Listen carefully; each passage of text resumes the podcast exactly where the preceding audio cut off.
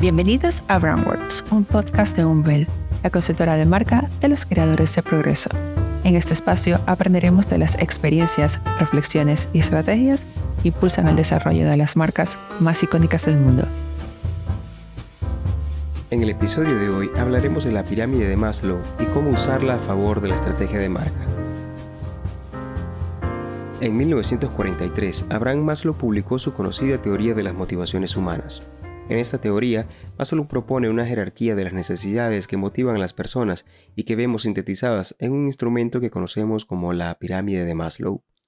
A través de esta pirámide, Maslow jerarquiza las necesidades humanas en función de su importancia para la supervivencia y las organiza en cinco grupos, fisiológicas, de seguridad, de afiliación, de reconocimiento y autorrealización.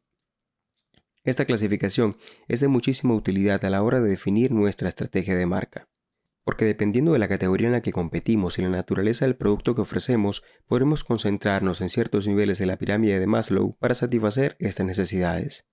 Veamos qué necesidades encontramos en los distintos niveles de la pirámide y cómo podemos usarlos para definir una estrategia de marca efectiva.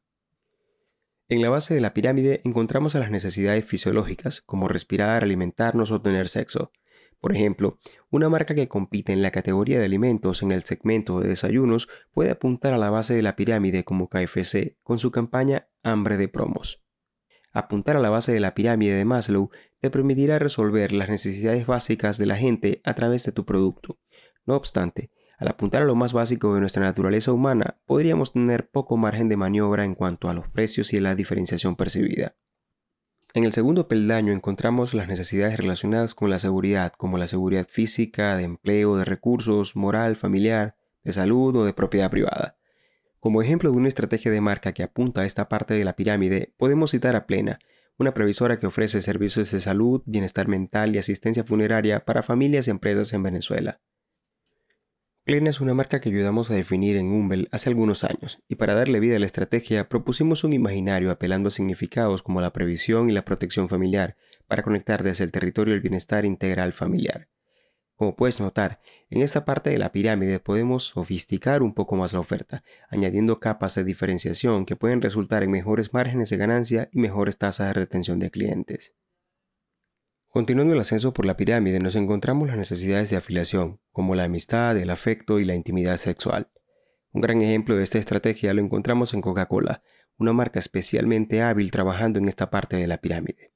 Solo basta con mirar cualquier campaña de Coca-Cola para ver cómo trabaja con maestría sobre imaginarios donde el compartir, la felicidad y la emoción son elementos clave a la hora de satisfacer las necesidades de afiliación de sus clientes.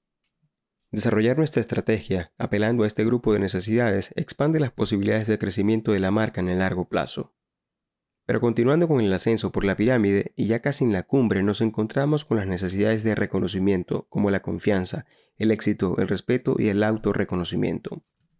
Desde ese lugar de la pirámide de las necesidades humanas podremos trabajar atributos y significados relacionados al éxito y la confianza. Por ejemplo, Adidas es una marca que dentro de su estrategia apela al autorreconocimiento y a la confianza. Desde hace años le dice a sus clientes que nada es imposible. Pero más allá de esta frase, la marca construye imaginarios que le asocian a la lucha, al esfuerzo, a la superación personal, contando historias con las victorias y fracasos de atletas de todos los deportes. Por ejemplo, cuando Argentina se coronó como campeón mundial, Adidas lanzó por todo lo alto una campaña publicitaria con imágenes y videos de Messi a lo largo de toda su carrera, con la cual recordaba a todos que no hay nada imposible. Lo más interesante de una estrategia de marca que apunta a esta parte de la pirámide es que tenemos la oportunidad de aprovechar las emociones humanas para conectar en un nivel mucho más profundo que aumente las posibilidades de ganar relevancia y fidelidad más allá de la razón. Ya en la cima de la pirámide nos encontramos necesidades ligadas a la autorrealización, como la moralidad, la creatividad, la espontaneidad, la falta de prejuicios, la aceptación de los hechos y la resolución de conflictos. Como un ejemplo de una marca que trabaja en la cúspide de la pirámide, podemos citar a Patagonia. Más allá de la creación de ropa y equipos de actividades al aire libre, Patagonia se compromete a proteger el medio ambiente y a promover la sostenibilidad. Con este enfoque, aprovecha las necesidades de autorrealización de las personas que buscan un sentido de propósito en sus vidas. Los clientes de Patagonia sienten que actúan responsablemente comprando productos de una marca cuyo propósito es salvar al planeta Tierra, usando sus recursos para frenar la crisis climática. De esta manera, Patagonia convierte a cada uno de sus clientes en un activista de la conservación del planeta y les hace parte de una solución a un problema tan serio, y por qué no decirlo, maximiza así los márgenes y el valor de la marca en el proceso. Como has podido notar, a medida que ascendemos por la pirámide de las necesidades humanas, aumentan nuestras posibilidades de diferenciación. En la base podremos desarrollar una estrategia muy racional, fundada en atributos tangibles, simples y destinados a resolver las necesidades más básicas de nuestra audiencia. Pero si queremos sofisticar nuestra estrategia de marca, nos tocará escalar la pirámide definiendo con precisión qué tipo de necesidades trabajaremos. Lo ideal será trabajar en varios niveles de la pirámide para cubrir múltiples necesidades de los clientes. Eso sí, sin perder el foco y teniendo en cuenta que cuando queremos ser todo, tendemos a ser nada. La selección del lugar correcto dentro de la pirámide de Maslow depende, como toda estrategia de marca, de las particularidades de la categoría y de las capacidades internas de la marca.